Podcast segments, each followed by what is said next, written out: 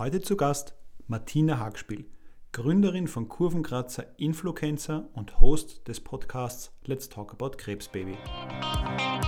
Im System haben wir eher Patientenvertreter, die in ihrer Funktion versuchen, das zu tun, aber jetzt vom Hintergrund her nicht unbedingt selber mal krank gewesen sind. Das ist ein bisschen so wie wenn ein Farbenblinder versucht, die Farbe Rot zu verkaufen. Er wird wahrscheinlich sehr, sehr viel richtig machen, aber ihm fehlen einfach der Erfahrungswert, wie das ist, wie sich das anfühlt, wenn man Rot sieht.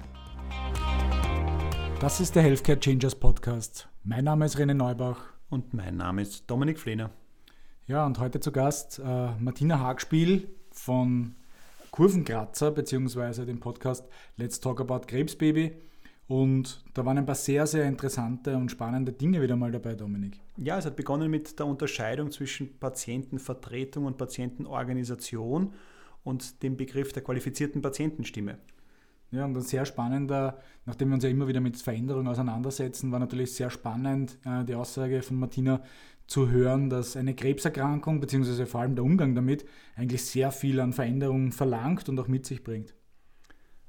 Dritter Punkt war, dass es wichtig ist, dass wenn wir über Patientenvertretung und Patientenstimme sprechen, wir aufhören, in Landesgrenzen zu denken. Gerade wenn wir Kampagnen haben, die in Deutschland, Österreich, Schweiz laufen, dann ist die Sprache die Grenze und nicht die geografische Grenze. Ja, und ein, und ein weiterer spannender Aspekt, äh, den Martina auch noch beleuchtet hat, war, ähm, inwiefern ein äh, mündiger Patient eigentlich zum, äh, zum Fördern des Fachwissens von Ärzten beiträgt. Aber da möchte ich jetzt gar nicht so sehr vorgreifen. Ähm, einfach reinhören. Ich glaube, es sind sehr, sehr viele spannende Dinge dabei. Hallo Martina, schön, dass du bei uns im Podcast zu Gast bist. Halli, hallo. Ja, wir haben uns in der Vergangenheit sehr oft mit der Frage beschäftigt, was macht Pharma-Marketing aus, was macht Gesundheitsmarketing aus, wie verändert sich das und haben bisher aber die Patientenperspektive ein wenig ausgeklammert. Und das wollen wir mit dem heutigen Podcast ändern und werden uns daher mit dem Thema Patientenvertretung im Detail mit dir, Martina, unterhalten. Aber erzähle mal ein bisschen, wer bist du, was machst du und wie bist du zu dem gekommen bzw. geworden, was du heute tust und was du heute machst. Ja, danke für die Einladung erstmal. Äh, schön, dass wir über das Thema sprechen können. Ich bin 2010 an Brustkrebs erkrankt. Ähm, das hat mich dazu geführt, dass ich dann zurück, als ich wieder zurückgekommen bin in meinen alten Beruf, ich war damals selbstständig, habe ich gemerkt, eigentlich macht mir erstens mein alter Beruf keine Freude mehr und zweitens habe ich da eine Idee, die hieß damals schon Kurvenkratzer, nur war es damals nur ein Buchprojekt. Ich habe das dann ähm, Im Zuge eines der ersten Kickstarter-Projekte in Österreich haben wir versucht, Funding herzubekommen für, für das Buchprojekt. Dann ging es weiter. 2018 haben wir den Verein Kurvenkratzer Influencer gegründet. 2019 haben wir die Agentur Kurvenkratzer GmbH gegründet. Was machen wir? Äh, vereinsseitig beschäftigen wir uns mit dem öffentlichen Umgang mit der Erkrankung Krebs. Das heißt, wir versuchen dort das Tabu möglichst laut, frech, bunt und wild aufzubrechen. Agenturseitig beschäftigen wir uns mit digitaler Gesundheitskommunikation. Jetzt platze ich mal gleich mit dem Thema hinein. Ihr, ihr postuliert jetzt, indem wir sprechen über Krebs und das laut. Ja. Warum ist das eigentlich immer noch so ein Tabuthema? Weil ich denke mir, es kennt ja jeder jemanden, der davon betroffen ist. Warum ist es immer noch so, also und warum braucht es diese, diese aktive Ansprache? Ja, das kann ich da leider nicht ganz genau also beantworten. Ich habe nur Theorien dazu. Ich selber bin tatsächlich erst äh, drauf gekommen, dass es mit dem Tabu auch zu tun hat, als ich quasi mit Glatze rausgegangen bin und gemerkt habe, wie eigenartig die Leute auf mich reagieren. Ich glaube, es hat tatsächlich damit zu tun, dass die Leute Überzeugung damit davon haben, dass man stirbt, wenn man Krebs hat. Äh, die dass, man, dass die meisten eigentlich überleben einer, nach einer Krebserkrankung. Das ist so gar nicht im Bewusstsein der Menschen drinnen. Und diese, äh, diese Angst vor dem Tod und vor, vor, diesem großen Thema, mit dem man sich da jetzt beschäftigen muss und dieses tiefe Mitgefühl, das dann davor herrscht, bringt einen dazu, dass man irgendwie, keine Ahnung, ganz eigenartig wird in der Kommunikation und dann, bevor man sich da diesem Problem stellt, ignoriert man es besser. So ungefähr ist jetzt meine Theorie. Mhm. Ob es jetzt da, ich muss jetzt ganz ehrlich sagen, ich habe es noch gar nicht wissenschaftlich hinterfragt, ob es da Studien dazu gibt. Ich weiß, es gibt eine Studie mit Kindern im Volksschulalter, die wurden gefragt, äh, was ist ein Krebs überhaupt? Und die konnten zwar nicht beantworten, was die Erkrankung ist, aber sie wussten, sie ist tödlich.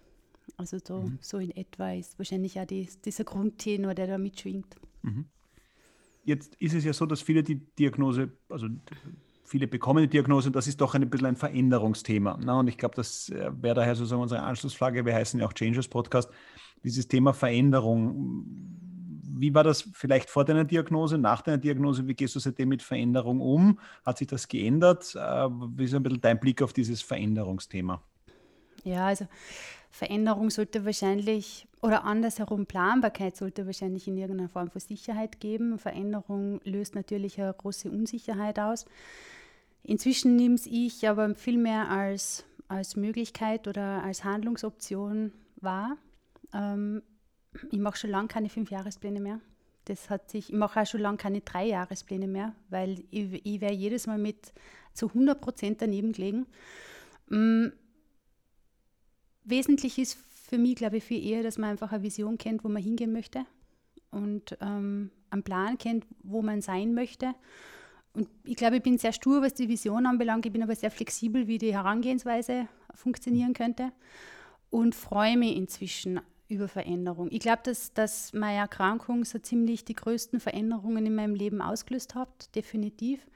Die hat mich dazu gezwungen, mich selber komplett nochmal neu aufzustellen und hat mich auch dazu gebracht, dass ich eigentlich in meinem Leben viele Dinge daran prüfe, ob sie mich glücklich machen oder nicht.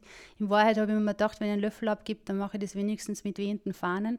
Und seitdem versuche ich einfach Dinge daran zu prüfen, werden sie, werden sie gut sein für mein Leben, werden sie mich glücklich machen, kann ich dadurch authentisch sein.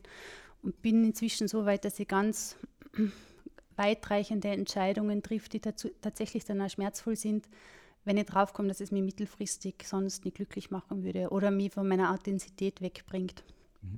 Spiegelt sich das, Frage, Frage dort noch dazu, spiegelt sich das auch irgendwo in eurer Arbeit äh, als Patientenvertretung wieder? Dieser Umgang mit diesen auch, auch externen, also in dem Fall mehr oder weniger externen bestimmten Faktoren, um damit umzugehen mit dieser Veränderung?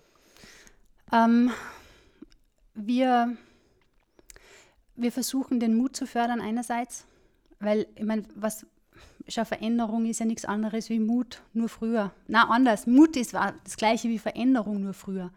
Ähm, das heißt, wir versuchen einfach Mut zur Veränderung zu fördern, ähm, weil eine Krankheit ist ja disruptiv in einem Leben. Das heißt, du wirst zwar, also du, du, hast gar keine Wahl. Du wirst dich verändern müssen in, in diese oder in jene Richtung. Das ist dann nachher egal.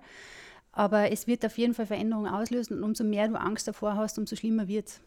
Und man darf ja im schlimmsten Fall was Gutes erhoffen.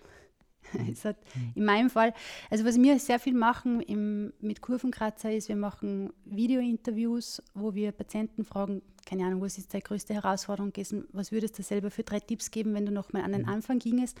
Und wir fragen sie aber immer, was ist Gutes daraus entstanden? Und das ist die Frage, die sie am allerleichtesten beantworten können. Egal wie schwer die Erkrankung war, das wissen sie immer sofort, was Gutes entstanden ist. Also und das ist sehr tröstend. Was ist, was ist das Gute am Schlechten eigentlich? Ja, ja, genau. Ja, und es ist auch, schau, wenn du ganz wenig Ressourcen in deinem Leben nur noch hast, was jetzt die Energie und die Kraft anbelangt, musst du das auf das reduzieren, was, was noch möglich ist und was dir gut tut. Alles andere muss radikal weg. Was, was kommt da zum Beispiel von den, von den Patientinnen und Patienten? Jetzt das Gute aus dem aus der ähm, Ja, dass sie viel im Hier und Jetzt sein können. Mhm. Also das ist äh, also quasi ein, ein, ein, echtes Learning, dass sie nicht mehr so viele Sachen rund um sich herum brauchen, dass vergiftete Beziehungen aus dem Leben gelöscht werden, ähm, dass wieder ganz neue Beziehungen reinkommen, dass Beziehungen tiefer werden. Also mhm. sie werden weniger, aber dafür werden sie tiefer. Mhm. Es sind total schöne Lernerfahrungen dabei eigentlich, ja. Also sehr viele zwischenmenschliche Resultate in Wirklichkeit. Ja, ja, und es wird ganz einfach, du ganz ehrlich, wenn du nicht gesund bist, dann ist das Leben nichts wert. Weil dann diese, dieser ganze Firlefanz rundherum, den brauchst du nicht, weil wenn du nicht gesund bist, bringt dir das alles nichts. Werfe ich nochmal eine Hypothese in den Raum das, das, ist ja jetzt, ich, nenne es jetzt einmal eine Binsenweisheit. Ne? Also wir wissen, unser höchstes Gut ist die Gesundheit. Trotzdem gehen wir alle sehr äh, Schindludermäßig damit um. Warum ist es so? Ist es so, dass der Mensch immer diesen, diesen vorgehaltenen Spiegel braucht oder diese Extremsituation braucht, um sich dann zu verändern? Weil ich meine, wir wissen alle, schlechte Beziehungen, äh, die Vergiften sollte man weglassen, wir sollten reduzieren und nicht äh, Komplexität hinzufügen. Warum braucht es aus deiner Sicht diese, oder hättest du eine Theorie dazu, warum es diesen, diesen harten Einschnitt einer schweren Erkrankung braucht, um da eine Veränderung zusammenzubringen? Ist es, weil das ist immer das Change-Thema, ne? beginnt Change erst, wenn du wirklich so hohen Leidensdruck hast? Na, das, also das glaube ich jetzt nicht prinzipiell. Mhm. Ähm, ich glaube, dass wir, und das finde ich was Schönes und ich finde, das sollte man auch nicht aufgeben, wir haben diesen selbstverständlichen Anspruch auf das Morgen. Mhm. Und äh, diese Sicherheit ins Universum, also quasi in dieses Zentrum von Uni, vom Universum, in dem man wohnt, nämlich im eigenen Körper, da ähm, diese Sicherheit zu haben, dass der in Ordnung ist und einen hält, das ist ja an sich was Schönes. Ähm, dass man da wenn der immer gehalten hat, natürlich die Erfahrungswerte hat, dass man dem auch Raubbau betreiben darf. Gut, das sei jetzt einmal dahingestellt. Irgendwo gibt es dann halt wahrscheinlich den Moment, wo man das Hirn einschalten muss und sagen muss. Und da muss man einfach auch ein bisschen abwägen, was sind äh, was ist Bequemlichkeit, was ist Suchtfaktor, was äh, verlangt der Lebensumstand und so weiter und so fort. Also ich zum Beispiel, ich bin ein totaler Suchtmensch. Wenn ich das nicht über mein Hirn steuern würde, ich wäre ja für alles Mögliche gefährdet. Also wirklich. Aber ich habe einfach inzwischen merke ich, okay, ich will das Haus, in dem ich lebe und das mir zwar mal hoch, ein Hochverrat an mir betrieben hat, aber inzwischen ganz brav ist, ähm, das versuche ich zu schützen, so gut es mir gelingt. Mhm. Gelingt mir bei weitem nicht immer, weil ich bin dennoch immer noch keine Kostverächterin und hin und wieder will ich einfach Spaß im Leben haben. Und da irgendwo dazwischen findet das Leben dann statt wahrscheinlich. Gell? Mhm. Jetzt machen wir den Schwenk hinüber zur Patientenvertretung. Ja, ja. jetzt äh, finde ich das ja hochinteressant. Äh, alle sprechen eigentlich im Gesundheitswesen immer vom Patienten im Zentrum. Ne? Also alle, die ja. Pharmaindustrie sagt, wir haben einen Patient-Centric Approach und auch die Sozialversicherung sagt, ja, und wir sind ja die Vertretung für unsere Patienten etc. Aber wenn ich jetzt euch zuhöre, ist es unter Anführungszeichen mit den wirklichen Patientenvertretungs-, also mit den wirklichen Patienteninteressen eher im Argen. Ja, ich formuliere mal so. Ja, also daher, welche Rolle aus deiner Sicht nimmt jetzt das Thema Patientenorganisation, Patientenvertretung im österreichischen Gesundheitssystem ein? Ja, ich glaube, man muss da ein bisschen unterscheiden in der Patientenvertretung, wie wir, also jetzt als, als Patientenorganisation von Patientenvertretung sprechen und wie das jetzt allgemeinläufig im, im System vielleicht verwendet wird. Wenn wir von einer Patientenvertretung sprechen, dann sprechen wir in dem Kontext von einer qualifizierten Patientenstimme. Das heißt, es ist eine Person, die entweder mal krank war oder Angehörige einer kranken Person ist oder war, die aus dieser Patientinnen-Sicht oder Angehörigen-Sicht versuchen, diese Interessen zu vertreten. Im System haben wir eher Patientenvertreter, die in ihrer Funktion versuchen, das zu tun, aber jetzt von, vom Hintergrund her nicht unbedingt selber mal krank gewesen sind. Das ist aber in der Argumentation in manchen Gremien und in manchen Themen tatsächlich, das sind zwei Paar Schuhe. Diese Leute ähm, haben einfach eine andere Herangehensweise. Das ist ein bisschen so wie wenn ein Farbenblinder versucht, die Farbe Rot zu verkaufen und er wird, er wird wahrscheinlich sehr, sehr viel richtig machen, aber ihm fehlen einfach der Erfahrungswert, wie das ist, wie sich das anfühlt, wenn man Rot sieht. Und mhm. das ist halt genauso, würde ich das jetzt einmal beschreiben. Man kann sich natürlich sehr viel aneignen, aber man weiß viele Dinge nicht, wie sie sich anfühlen. Und man weiß dann am Ende des Tages nicht so gut, wie manche Bedürfnisse in der Tiefe wirklich sind. Das heißt, bei uns gibt es natürlich, es reden es alle, alle reden von Patient Centricity, sie reden im Marketing von Patient Centricity, sie reden im, im, Gesundheitssystem von Patient Centricity.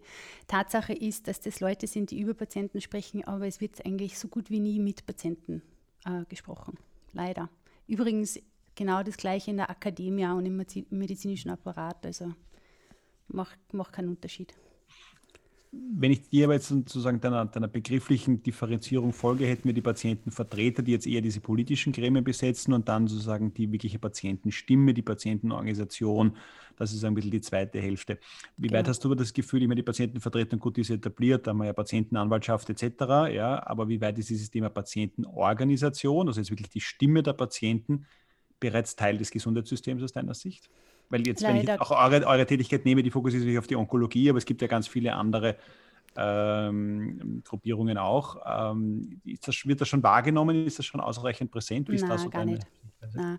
Also es gibt so Alibi-Patienten-Involvement, würde ich jetzt einmal behaupten. Das sind, äh, da sitzen dann Patienten in Runden mit, die haben dann vielleicht eine Stimme, die sitzen vielleicht in irgendeiner Observer-Rolle da drinnen oder arbeiten an irgendwelchen Guidelines mit. Ähm, oft einmal sitzen die da drinnen, damit man einfach herzeigen kann, dass ein Patientenvertreter eher dabei war. Die werden dann meistens mit Resultaten konfrontiert. Das heißt, da werden fertige Konzepte präsentiert, da darf man dann drüber schauen und dann darf man sagen, hopp oder trop. Und wenn man sagt hopp und sagt, das ist eh alles in Ordnung, sind eh alle zufrieden. Und wenn man sagt trop, macht es eigentlich keinen Unterschied, weil es eh schon alles entschieden ist.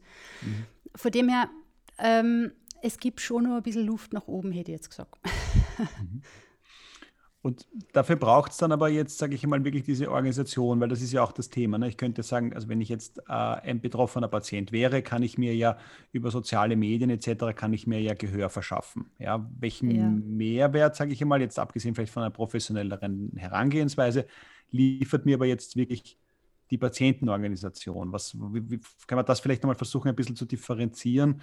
Weil natürlich auch durch soziale Medien könnte ich jetzt auch einen Blog starten etc. Das könnte ich jetzt alles selber machen. Ähm, wie würdest du das vielleicht nochmal differenzieren, diese einzelne Patientenstimme versus vielleicht ein bisschen einem konzertanten Zugang jetzt durch eine Patientenorganisation?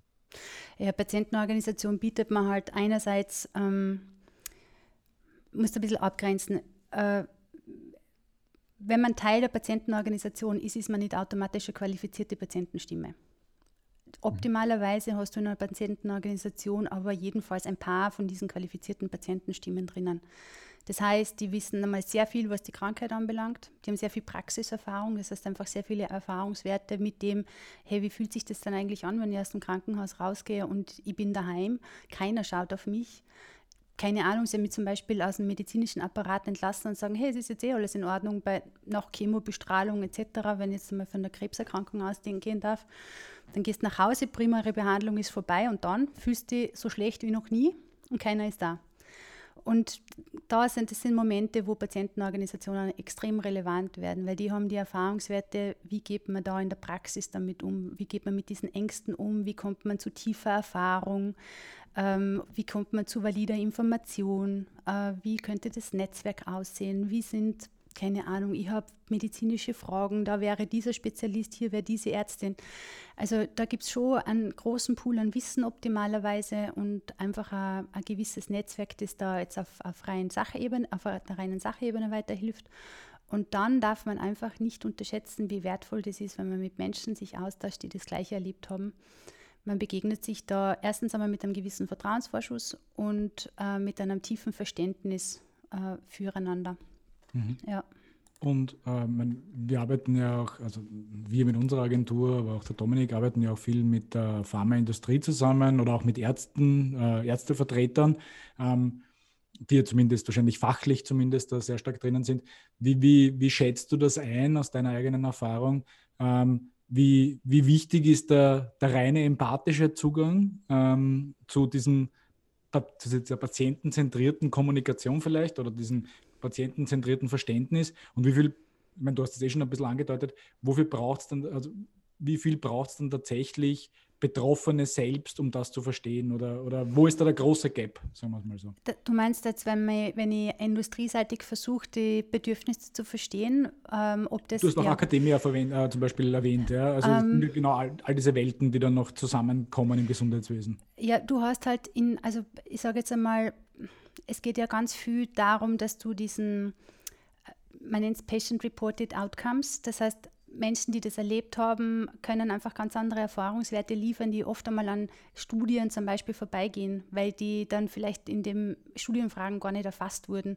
Oder dass Lebensqualität oft einmal gar nicht so berücksichtigt wird, weil das ist für die Industrie jetzt inzwischen schon mehr, aber war es oft einmal gar nicht unbedingt der, der Fokus, weil da geht es eher darum, wirkt das Medikament gegen die unmittelbare Krankheit oder nicht und habe ich so viele Nebenwirkungen, dass es in irgendeiner Art erträglich ist oder nicht. Und danach hat man Kosten-Nutzen-Rechnung und dann sind wir eh schon dabei.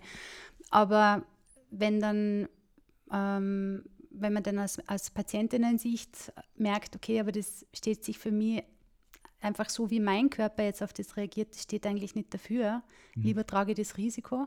Dann sind es Rückmeldungen, die, die, relevant sind, weil das löst Ängste aus, das löst Entscheidungsprozesse aus, das belastet die Familie, das belastet das System, also das, das familiäre oder das Freundessystem. Mhm. Und das sind, das sind ganz andere äh, Soft- Faktor, also halt, wie soll ich denn sagen, so Dynamiken das, das halt zwischen einfach. den Zeilen, ja. die, diese Information, oder? Ja. Die kommen halt sehr viel eher von, von, von der Erfahrung von Patienten heraus. Auch wenn es darum geht, wie erkläre ich Medikamente oder, oder wie, wie setze ich eine Studie auf, damit, damit dort auch die richtigen, im Alltag, in der Praxis, die richtigen Fragen gestellt werden zum richtigen Moment. Mhm. Wir haben ja oft einmal gar nicht den Zugang, dass wir früh, also das ist ja ein, wäre ja wirklich ein Riesenthema zum Beispiel, dass wir früher äh, oder zu einem sehr viel früheren Zeitpunkt mit der Industrie arbeiten dürfen. Aber da kommt dann halt die Compliance ins Spiel. Und die Compliance sagt, nein, erst wenn das Medikament zugelassen ist, dürfen Patienten da mitarbeiten. Was aber totaler Schwachsinn ist am Ende des Tages, weil äh, da beißt sich die Katze ja vollkommen in den Schwanz. Wir mhm. müssen dafür früher mit dabei sein, damit wir sagen können, wir wissen aber aus unserer Erfahrung, in, mit einer Behandlung oder mit, mit einer Krankheit in, in dieser Form ist man mit diesem und jenem konfrontiert. Deswegen muss man in der Studie auf das, das und das schauen. Auch noch schauen. Also zu dem, was Ärzte sowieso und Ärztinnen oder Wissenschaftler wissen. Ja, vom Hundertsten ins Tausendste, ich sag's ja, wo, wo, wo würdest du sagen, funktioniert das heutzutage schon recht gut in der Zusammenarbeit äh, mit Pharmaindustrie, Ärzten, Apothekern, Politikern und so weiter? Also was ein Paradebeispiel für, für äh, Patientinnen und Patienten Involvement haben wir in Holland.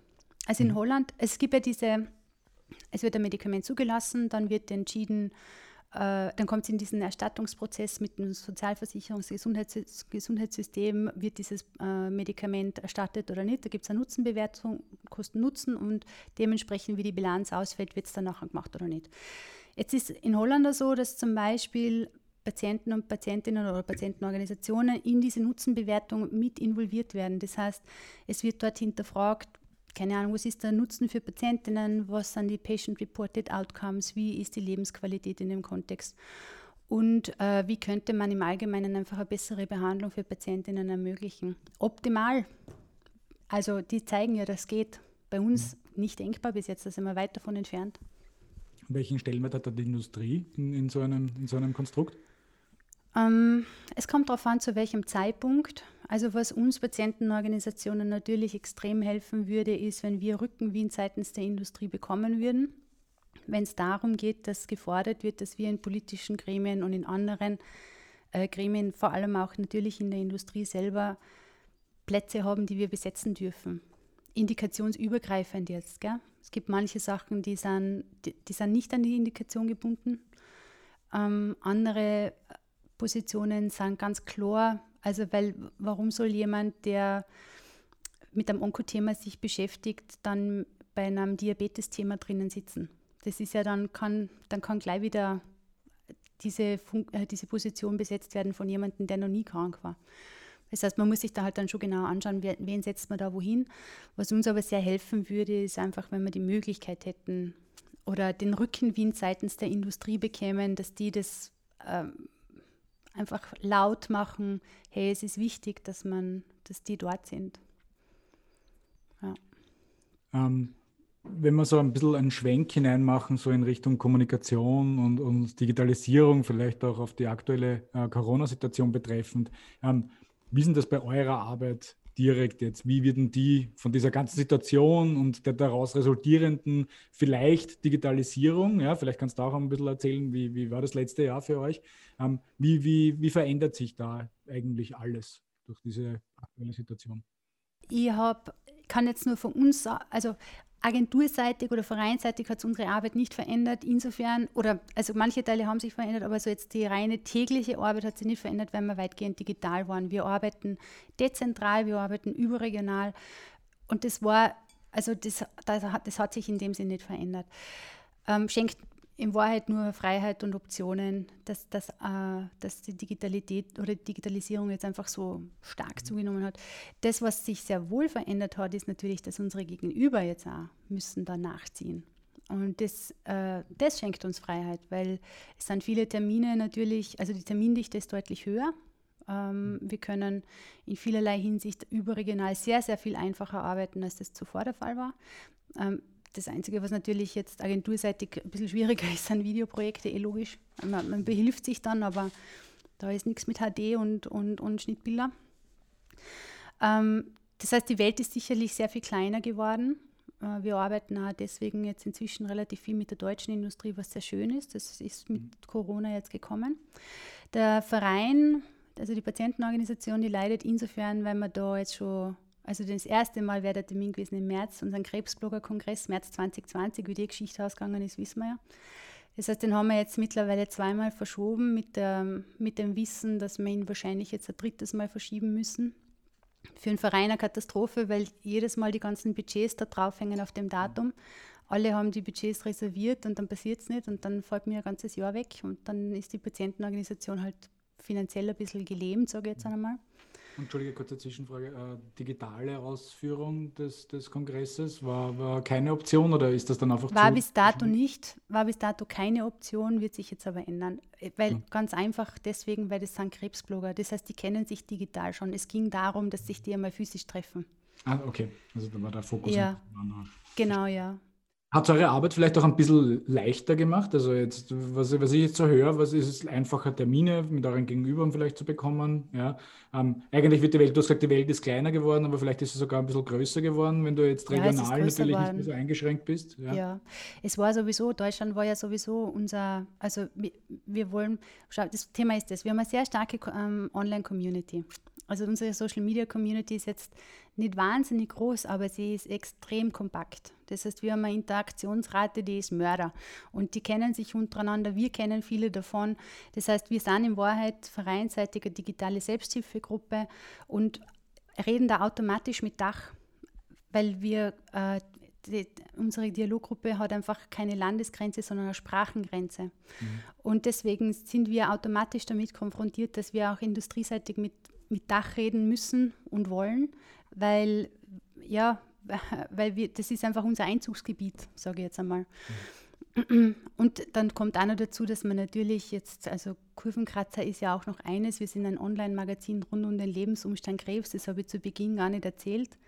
Das heißt, wir betreiben, wir versuchen, die emotionale Herangehensweise an das Thema Krebs mit einem Online-Magazin zu erklären. Das machen wir auf eine durchaus bunte, freche Art und Weise. Und das hat sehr viel mehr Lifestyle-Charakter wahrscheinlich am Ende des Tages, obwohl uns mehr als bewusst ist, dass Krebs kein, sicherlich kein gewählter Lifestyle ist. Aber die Themen, mit denen wir uns beschäftigen, ist Ernährung, Bewegung, Liebe, Partnerschaft und Sexualität. Also und Leben, so Mieterkrankung. Genau, Trotz genau. und Mieterkrankung. Ja. Genau so ist es, ja. Mhm. Und auch das ist digital. Das heißt, egal in welche Richtung wir schauen, wir sind jedenfalls digital und natürlich dankbar dafür, wenn unser Umfeld da digitaler mhm. wird. Habt ihr das, wie funktioniert das? Ist das äh, quasi wie äh, ein Abo eines Magazins oder, oder wie kommt man zu diesem Magazin? Man geht auf kurvenkratzer.at und liest. Ne? Hält das, sich dort extrem lange auf.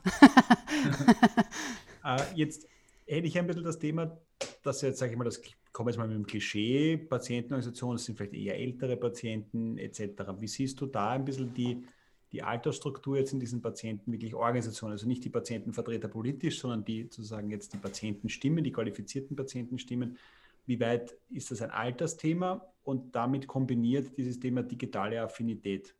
Qualifizierte Patientenstimmen haben eigentlich nichts damit zu tun, ob sie digital affin sind oder nicht. Also wir machen, ähm, ich weiß jetzt gar nicht, das fünfte, sechste Mal, ziemlich einige Male haben wir jetzt relativ große Social Media Workshops für Patientenorganisationen gemacht, tatsächlich in der Dachregion, also in allen drei Ländern, weil, und so wie du das jetzt eh schon angedeutet hast, die, die Struktur, die Altersstruktur natürlich oft einmal ein bisschen älter ist und äh, das jetzt nicht aus der, äh, keine Ahnung, jüngsten Generation heraus die Leute sind, die dann einfach mit dem Smartphone aufgewachsen sind und das eh alles easy cheesy ist. Das heißt, wir müssen denen natürlich sehr viel erklären oder wir versuchen denen sehr viel zu erklären, wie bewegst du überhaupt im digitalen Raum, wie funktionieren Suchoperatoren, das heißt, wie kannst du überhaupt valide Informationen von diesem ganzen Müll, der sich auf Google befindet. Alle sagen, bitte googelt eure Diagnose nicht, aber wenn es das tust, dann bitte googelt es wenigstens richtig. Mhm. Ähm, und also das, das denen, es ist wichtig, denen das beizubringen Mhm. Wir versuchen da sehr viel dazu beizutragen, einfach um, um eine gewisse Mündigkeit dazu zu erlangen. Mhm. Und ich habe die ursprüngliche Frage vergessen. Ja, die, also die Frage war zum Thema, also A, wie ist die Altersstruktur jetzt der Menschen, die in solchen Patientenorganisationen vertreten sind. Jetzt, weil ich gesagt, es könnte das Klischee wird sein, die, die, sind alle über 60, weil vorher hat keiner Zeit dafür, das zu machen. Nein, das ähm, ist das, natürlich also nicht Ich wollte mit dem ja. Klischee mal mit dir gemeinsam aufräumen. Wo, wo, stehen wir da? Wer sind die Menschen, die da aktiv sind? Ja. Und daraus abgeleitet haben die ein Digitalisierungsthema. Den Teil hast du schon beantwortet. Die Frage wäre noch, wie ist die Altersstruktur jetzt in diesen Patientenorganisationen? Das ist ganz unterschiedlich. Also ich sage jetzt einmal, die aktiven Patientenstimmen, die das tatsächlich beruflich machen, sind, ähm, sind einfach nur im, im Berufsleben mhm. äh, die ja versuchen, die, sich da so professionell aufzustellen, dass sie damit auch Geld verdienen, ist nämlich eigentlich die größte Pain in dem Ganzen, dass das einfach nach wie vor nicht als bezahlter Job gesehen wird, jetzt so selbstverständlicherweise. Das macht es natürlich, erschwert die Arbeit immens, weil man mhm. macht es immer irgendwie freiwillig und es hat diesen freiwilligen Charity-Charakter und dann bist du mal eh schon von der professionellen Ebene, kriegt, wird man, schneidet man da mal eh schon mal was runter, ähm, ob du jetzt super professionell auftrittst oder nicht. Ähm, aber es ist natürlich, also jetzt tendenziell eher, ähm, ich sage jetzt einmal mittleres Alter und aufwärts. Ja. Mhm. Okay. Jetzt, wenn wir über digitale Kanäle sprechen, in eurer Kommunikation, was sind aus eurer Sicht oder jetzt wirklich auf Kurvenkratzer bezogen eure Themen die Kanäle, die am besten funktionieren zum jetzigen Zeitpunkt? Also ähm, unsere Dialoggruppe befindet sich tatsächlich noch auf Facebook. Hat aber damit mhm. zu tun, dass Krebspatienten tendenziell einfach ein bisschen älter sind. Mhm. Also diese 16-jährigen Krebspatienten, da gibt es davon Gott sei Dank nicht so viele. Mhm. Sonst müsste ich mich auf TikTok bewegen und das würde ich nicht aushalten. Mhm. Ähm, das ist mir einfach zu blöd, muss ich jetzt ehrlich sagen. Aber ähm, was wir jetzt jüngstens, Instagram hat eine total aktive Community, die sehr mhm. herzlich und wertschätzend ist. Für uns ist interessant LinkedIn, aber vielmehr deswegen, weil wir dort mit der Industrie reden. Also wir werden, wir in Wahrheit posten wir dort genau die gleichen Inhalte, was ein bisschen eigenartig ist, weil es passt nicht ganz auf LinkedIn, wie auf äh, Facebook und Instagram. Ähm, viel, viel mehr dort Magazinbeiträge als auf, auf, Facebook und Instagram, muss ich fairerweise sagen. Ähm, aber dort werden wir einfach von der Industrie gesehen. Und da, da, können wir ein bisschen erzählen, wer sind wir eigentlich, mit was beschäftigen wir uns eigentlich und wie sehen wir also aus. Also da geht es dann eher wirklich um Awareness und, und Branding für, genau. für euch als Organisation. Ähm, aber weniger wirklich als Ansprache und wirklich erklären, was könnt ihr mit uns machen, sondern das ist dann eine eigene Erfahrung mehr oder weniger auch, ja, die genau. auf LinkedIn dann stattfindet. Ähm, jetzt aus eigener Erfahrung gesprochen, ja, ich nehme an, ich kenne die Antwort, aber ähm, um es jetzt an, an dich ganz offen zu stellen, funktioniert das dort auf LinkedIn gut für euch? Ja, wobei es, ja, wobei wir uns das nicht immer beantworten können, warum es manchmal extrem gut funktioniert. Und ich behaupte, es jetzt, liegt jetzt nicht daran, dass ich Link nicht verstehe, wie ich mich auf LinkedIn zu bewegen habe. Mhm. Aber es ist, ich kann es manchmal einfach nicht ganz naja, nachvollziehen. Ich, ich, sehe das, seh das so, das ist ja eine sehr, sehr starke Positiv-Bubble in Wirklichkeit, LinkedIn. Ja. Ja, alle sagen Bravo und alles super und, und es gibt auch viel, ähm, zumindest digitale Empathie. Ja, jetzt kann man sich darunter vorstellen, was man will. Ähm, aber jetzt so tatsächlich diese, diese Fähigkeit zu abstrahieren und zu sagen, so was kann ich jetzt anfangen mit diesem Modell oder dieser Organisation Kurvenkratzer, das muss man den Leuten ja teilweise schon sehr klar auch erklären. Ja? Genau. Ähm, und, und da denke ich mal, und ich, und ich, und ich verfolge eure Initiativen dort ähm, sehr immer wieder auch was. Aber das macht sie eigentlich sehr wenig, klar zu erklären, was, was habe ich jetzt eigentlich davon, ja, wenn ich mich mit euch auseinandersetze. Deswegen frage ich, wie erfolgreich das ist für euch. Ach so, ähm, ja, da gebe ich dir vollkommen recht, weil das hat einfach damit zu tun, dass wir dort unsere Magazininhalte ausspielen und gar nicht so das Bedürfnis haben, die, äh, die, na, die Agentur sage ich schon, den Verein zu erklären. Mhm. Da geht es eher darum, also die Strategie ist dort eher zu erzählen, hey, wir haben ein Magazin, äh, wir schreiben, wir, werden, wir, sind, wir sind der hottest Shit im Krebsbereich. mhm. Und das ist eigentlich dort unsere Strategie, ja. Aber wenn du, wenn du den Eindruck hast, wir sollten sie ändern, bitte her mit Informationen. Ich freue mich immer. Ja, also da können wir gerne mal dann einfach gemütlich bei einem virtuellen Café äh, miteinander ja, plaudern. Gern. Ähm, für uns ist halt immer so im Vordergrund, ist, ich habe halt keine gesehen, keine klaren Calls to Action. Ja? Also irgendwie sozusagen, ja, geht mit uns in Kontakt, ja? wir entwickeln mit euch gemeinsam etwas für eure ja. Kundenschicht, also Patientenschicht in dem Fall. Ähm, das, das, das, deswegen habe ich nachgefragt. Ja, ja hast du vollkommen recht, weil wir dort einfach das Magazin, wir wollen das Magazin zeigen, weil ähm, wir Content-Kooperationen im Magazin mhm. haben und haben wollen und das eigentlich strategisch für uns momentan sehr wichtig ist, dass man das, weil ich kann das nur so und so lange selber durchfinanzieren. Mhm. Und dann musste ich das irgendwann selber tragen. Verstanden.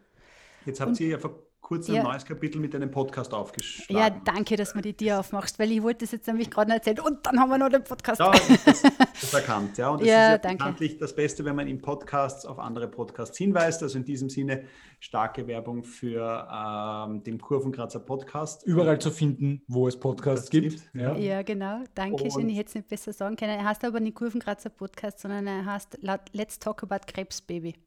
Gut. Dusch, die Watschen habe ich mir geholt. uh, also Let's Talk About Krebsbaby, das ist euer Podcast und mit unterschiedlichsten Gästen und auch mit dir. Uh, durchaus spannend. Ich habe da die ersten zwei Folgen habe ich gehört, also war, war, war sehr, sehr inspirierend und sehr stark. Danke. Jetzt, wie, wie funktioniert dieses Format für euch? Weil ja dieses Podcast-Thema ist einerseits sehr gehypt, aber andererseits natürlich auch immer die Frage, wer, bei wem kommt es dann final an? Was sind da so eure ersten Erfahrungen und wie ist auch ein bisschen bei diesem Format so dein Blick in die Zukunft, wie sich das für euch entwickeln wird? Also man, die, Persön die Martina, die private Martina sagt, ich liebe Podcast. Und aus der Ecke habe ich gestartet und ähm, habe gehofft, dass es gut geht. es ist tatsächlich, es geht gut. Also das, was wir lernen, ist, man, theoretisch wusste man das ja im Vorfeld alles, aber wenn es dann passiert ist, umso schöner. Wir haben plötzlich äh, einen neuen Kontaktpunkt. Das mhm. heißt, wir reden plötzlich mit neuen Leuten. Mhm. Ähm, das, was mir besonders gut gefällt, ist die Dropout-Rate weil anders wie auf Social Media unter 10 Sekunden oder irgendwie gar der, der, der 3 Sekunden oder was weiß ich, Lesedauer zwei Minuten und dann ist mein Hirn schon auf Nulllinie. Da kann ich mit Leuten 30, 40 Minuten reden und sie sind immer noch dabei. Im Gegenteil, ich bin sogar ganz nah bei ihnen, weil ich bin quasi mittendrin im Kopf und ähm, kann dadurch auch, durchaus eine emotionale Bindung aufbauen für uns wichtig ist, dass wir Themen in aller Tiefe besprechen können. Weil also ein komplexes Thema wie äh, wie fühlt sich eine Krebserkrankung an und wie gehe ich bestenfalls damit um, wenn ich jetzt zum Beispiel daneben stehe und das gar nicht selber verspüre. Ähm, das geht nicht in drei Sätzen. Da muss man ein bisschen, da braucht man ein bisschen Zeit dafür und das können wir dort. Und was wir halt mögen, ist, ich glaube, es wird uns gelingen, dass wir dort Themenführerschaft haben werden. Und das ist halt, das, das, mhm. Aber das erhoffe ich mir. Also das ist jetzt die Vision dazu. Und auch vielleicht noch mal ein bisschen Werbung zu machen. Wie viele Episoden, kurze Frage, wie viele Episoden habt ihr bis jetzt aufgenommen? Äh, aufgenommen haben wir schon einige, aber online sind momentan vier, fünf geht jetzt dann nachher nächste Woche online. Ja. Was, was, was, ich jedem ans Herz legen kann, der sich den Podcast mal anhört, ist wirklich die erste Folge, wo du erklärst, ähm, was dahinter steckt und, und warum ihr das Ganze macht, weil ähm, das macht die ganze Welt eigentlich richtig schön auf und, und, und neugierig auf mehr. Also das kann ich nur aus Danke. eigener Erfahrung sagen. Ja? Ähm, deswegen Danke, richtig, das eine schöne Geschichte. Vielen Dank. Machen wir doch kurz Hypothesenbildung. Jetzt ist sozusagen Podcast ein Format gewesen, mit dem ihr jetzt weiter kommuniziert. Ähm, habt ihr noch was, was anderes oder was glaubst du, wird aus deiner Sicht jetzt in Zukunft noch wichtig sein, um die Kommunikation, um diese Lautstärke, um diese Kontaktpunkte aufrechtzuerhalten? Habt ihr noch was, was nächstes in Planung? Also TikTok hätte ich vorher herausgehört, wird es nicht. Nein, das wird ähm, nicht. Ja, aber die Martina könnte den Tanzkurs machen, den, wahrscheinlich, ja, der, der, dafür notwendig wäre. Da gehe ich lieber kiten, ich sag's euch. Ja. Ähm, also wird, wird, wird, wird da noch was kommen? Also was, habt ihr noch was jetzt in Vorbereitung oder was? Naja, also, naja, also das, was ich schon immer noch sehr stark hoffe, ist dieser Krebsblogger-Kongress, dass der endlich einmal funktioniert, weil das ist schon etwas, wo wir die Community in Wahrheit haben mhm. und sie mögen und sie lieben und wir wollen sie endlich, weil was wir mit ihnen machen ist, wir schauen, dass wir mit ihnen die Kommunikationsfähigkeit erhöhen. Das wird ja kein medizinischer Kongress. Mhm. Ähm, weil, und das wäre mir halt sehr recht, ist, mit, mit all jenen dann zu vereinbaren, in dem Jahr sprechen wir über diese Themen und im nächsten Jahr sprechen wir über diese Themen und je, je nachdem, wie ihr das machen wollt, bereitet euch das einfach so auf, damit ihr gut damit leben könnt und lasst uns aus einem Rohr schießen, so ungefähr. Mhm. Und das wäre mir schon nur sehr recht, wenn wir das irgendwie etablieren könnten. Also ich hoffe, Covid-19 lässt uns bald aus seinen Fängen, weil es wird einfach notwendig sein, dass wir die physisch sehen. Mhm. Jetzt haben wir vorher ein bisschen über, über Kommunikationsgruppen gesprochen, wir haben über die Pharmaindustrie gesprochen, wir haben über euch als Patienten, qualifizierte Patientenstimme, Patientenorganisation gesprochen.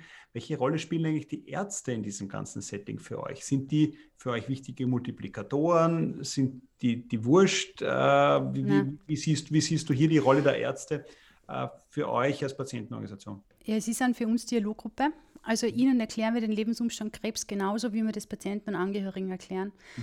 Hat aber sehr viel mehr damit zu tun, dass wir ganz stark daran, also eine tiefe Überzeugung haben, dass die Ärztinnen und Patientinnen-Kommunikation noch nicht funktioniert. Das mhm. Thema Shared Decision Making ist in Österreich noch nicht angekommen. Und ähm, das ist auch der Grund, warum wir zum Beispiel der, im Magazin sehr, sehr viele Checklisten haben, äh, wo wir versuchen, Patientinnen und Patienten zu stärken, zu sagen, hey, wenn der erste Diagnose da ist, dann schau dir die Checkliste an, denk an das, dass du das fragst, die jenes fragst, ähm, hast du darüber schon nachgedacht oder wie erkläre ich es meinen Angehörigen oder wie spreche ich mit meinen Kindern oder was weiß ich. Also da findet man ganz viele Checklisten bei uns. Das sind sogenannte Decision Aids, wo es einfach darum geht, dass ich dem Arzt, der Ärztin mit, mit Augenhöhe begegnen kann. Da geht es gar nicht darum, dass man denen da jetzt nicht vertraut, sondern dieses Bewusstsein zu bilden für Patienten jetzt, dass wir definitiv eine Aufgabe haben, wenn wir in dieses Arzt-Ärztinnen-Gespräch gehen, haben wir eine Rolle, die wir auch wir zu erfüllen haben. Wir müssen da vorbereitet reingehen, weil der hat fünf bis zehn Minuten und aus. Wenn wir, das ist wie ein Elevator Pitch. Wenn ich in diesen paar Minuten nicht das kriege, was ich brauche, oder nicht weiß, was ich brauche, dann ist die Zeit vorbei und ich gehe raus und ich weiß nichts. Mhm. Gleichzeitig ähm, gibt es aber sehr viele in der ähm, Arzt-Patientinnen-Kommunikation sehr viele Fehler, die passieren. Es wird in der Ausbildung zu wenig Wert darauf gelegt, leider Gottes nämlich gar nicht unbedingt vom ausbildenden System, sondern es wird zu wenig in Anspruch genommen. Also, das, also diese Schulungen, wie spreche ich mit Patienten? Und da ist einfach riesen Aufholbedarf noch.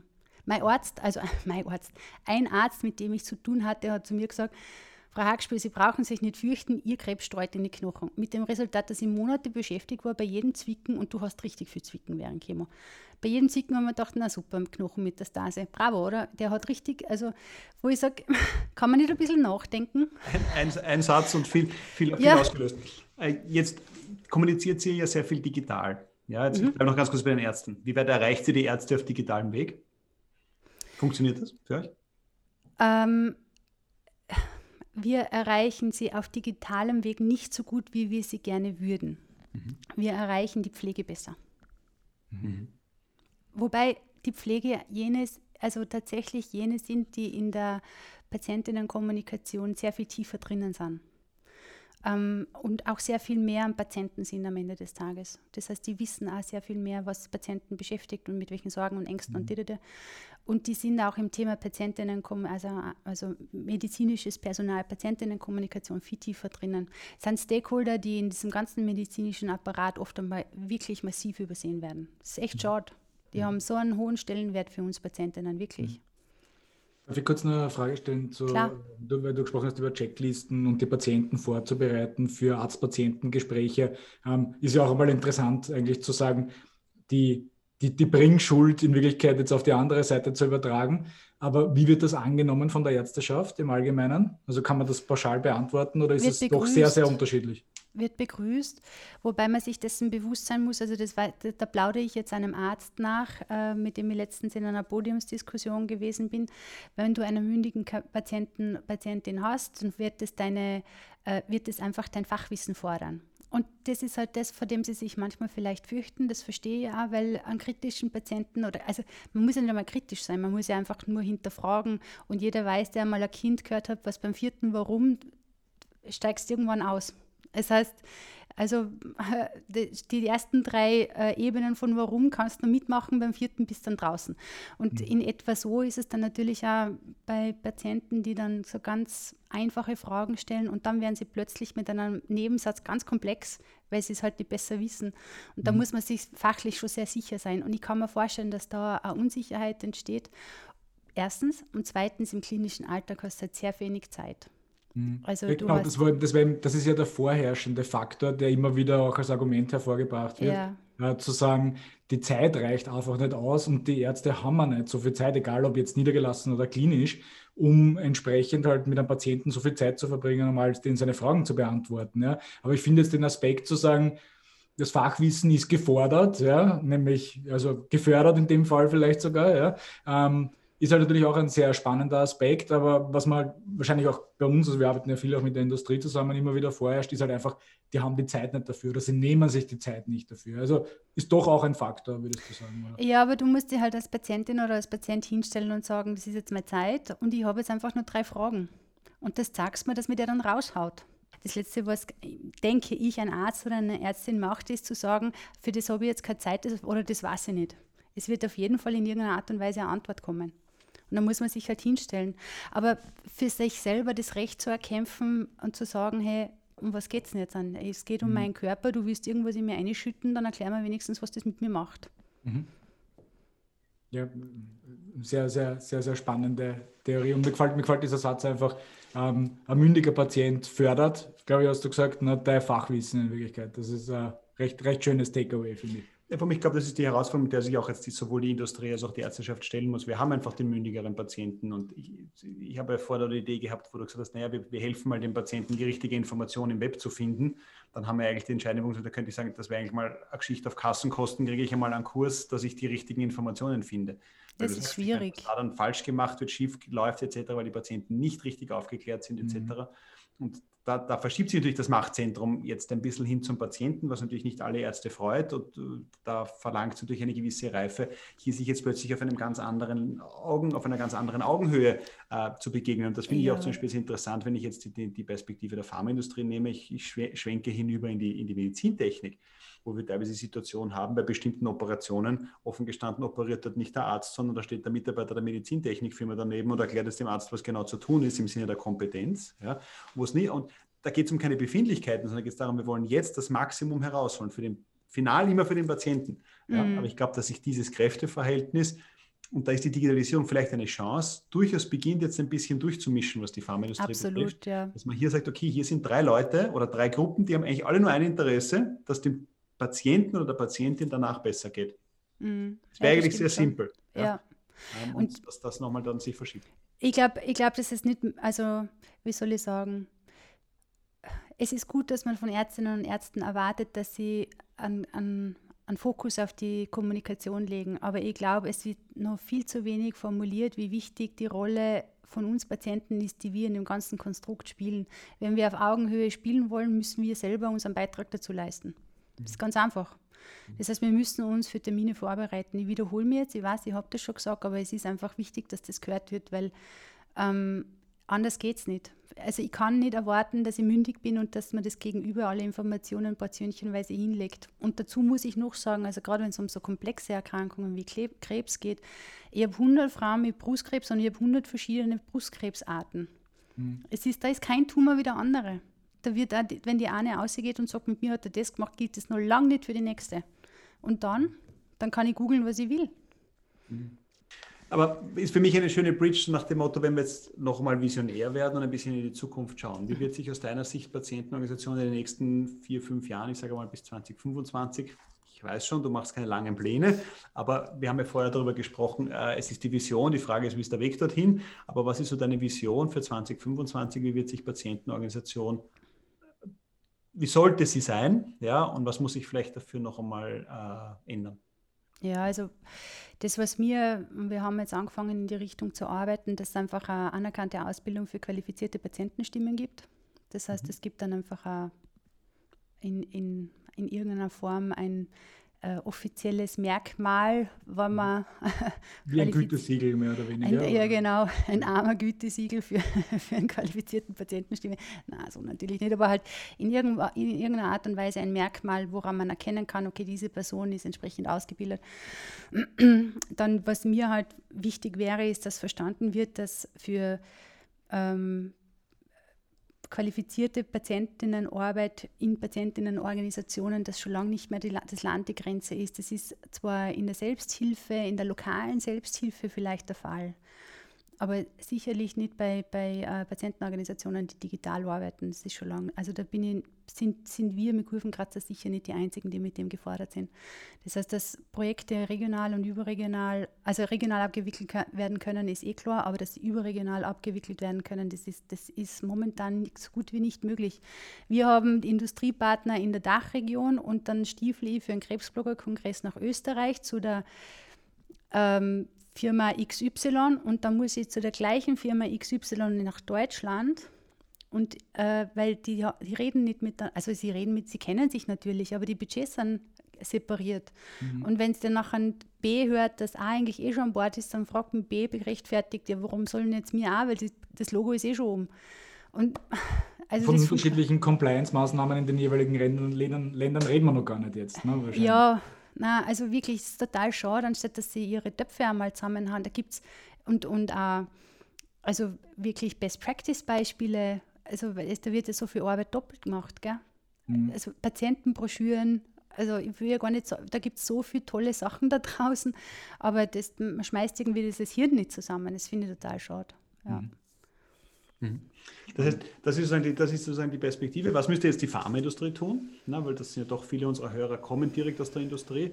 Was müssten die jetzt tun, damit das besser funktioniert? Also ich hätte jetzt den ersten Punkt hätte ich rausverstanden, zum Thema zumindest in der Dachregion stimmt euch einmal ab und hört auf, auf euren lokalen Budgets zu sitzen, sondern da mal jetzt wirklich überregionale äh, Initiativen zu starten. Das wäre Thema Nummer eins. Was äh, wäre noch auf deiner Wunschliste an die Pharmaindustrie? Ja, was die Pharmaindustrie leider momentan noch überhaupt nicht versteht, ist die Funktion Patient Relations, wie essentiell die ist und wie mhm. wichtig die ist in ihrer Arbeit. Also wenn die nämlich auch, dass Patient Relations eine relevante Figur ist, für, damit Marketing richtig gut funktionieren kann. Weil die machen, also Patient, ein guter Patient Relations Manager ist nichts anderes wie ein perfekter Markenbotschafter fürs Unternehmen. Mhm. Und zwar innerhalb der Dialoggruppe. Und also es ist ohne Streuverlust. Also wirklich, alles, was du haben willst. Das ist mhm. eine Punktlandung. Mhm. Und das wird leider, also in Österreich immer jedenfalls, das wird unterschätzt, massiv unterschätzt. Das sind Positionen, die, das sind, ähm, also da sind zu, zu wenig Budgets drinnen, da sind, äh, da sind teilweise äh, eine Person damit beschäftigt, es ist zu wenig Verbindung ins Marketing möglich. Ähm, das sind teilweise nur Halbtagsstellen, teilweise wird also Patient Relations gar nicht besetzt. Wie mhm. gesagt, das braucht man nicht es ist wirklich ewig schade. Ich finde, da könnte man sehr viel machen. Und ähm, muss jetzt gerade noch schnell eins überlegen. Na, das habe ich, hab ich eh gesagt. Passt, habe ich schon alles. Also die Wunschliste ist definiert. Ja. ja. Martina, wir sagen vielen Dank, dass du in unserem Podcast zu Gast warst, für den Einblick in deine Danke. persönliche Story, aber auch in das Thema Patientenorganisation. Ich nehme mir da einiges mit, nämlich, glaube ich, groß dieses Thema ganz zum Schluss, Landesgrenzen. Ja, hören wir auf, in ja. Landesgrenzen zu denken, sondern denken wir in Sprachgrenzen. Das wird sich sicher auch nochmal weiter dann auflösen im Sinne von, eh, alle reden Englisch, daher warum kann ich nicht dann so, sowieso übergreifend vielleicht gehen? Das ja, das ist auch kein Problem. Ja, Im langfristigen Plan haben wir ja zweisprachig gedacht. Ja, also das ist sicher interessant und äh, da, da, ist noch einiges zu tun und für mich auch dankenswerterweise von dir nochmal diese Unterscheidung zwischen der Patientenvertretung im Sinne des politischen äh, versus jetzt der Patientenorganisation, der qualifizierten Patientenstimme. Ich glaube, das ist ein, ein Begriff, den sich unsere Zuhörer gut merken können. Mhm. Äh, das weil schön. das ganz entscheidend ist, hier zu sagen, okay, ich habe hier jemanden, der für diese Patientengruppe wirklich spricht als Betroffener und daher anders kommuniziert als jetzt ein Patientenanwalt, der auch seine Aufgabe hat, aber einfach eine ganz andere und genau, das ja. das Gleiche ist. Also ich will ja da niemanden schlecht machen, um Gottes Willen. Ich will einfach nur Nein, sagen, das andere wäre auch noch gut. Hm. genau, also es geht um, um ein Add-on und dass es hier das wirkliche To-Do gibt, diesen Bereich massiv äh, zu verbessern. Ja. ja. und hier vor allem in der im Sinne der Qualität dann dementsprechend das noch weiter ja, aus. genau. Ich hätte es nicht schöner sagen können. Ich habe mich bemüht, Martina. Das war, mir, es war uns ein Fest. Vielen Dank. Äh, ja, ich danke Dir weiter euch. alles Gute für Kurvenkratzer. Und wer es noch nicht getan hat, darf nicht sein, weil sonst hätten wir unseren Podcast nicht zu Ende gehört. Schauen auf Spotify oder Apple äh, Podcast Let's Talk About Krebsbaby, der Podcast ja, von der Martina mit der Martina in der ersten Folge. Und in diesem Sinne, Juhu. vielen Dank fürs Zuhören. Martina, dir alles Gute. Danke und ebenso bleibt gesund. Danke. auch. Alles Gute. Ciao. Tschüss.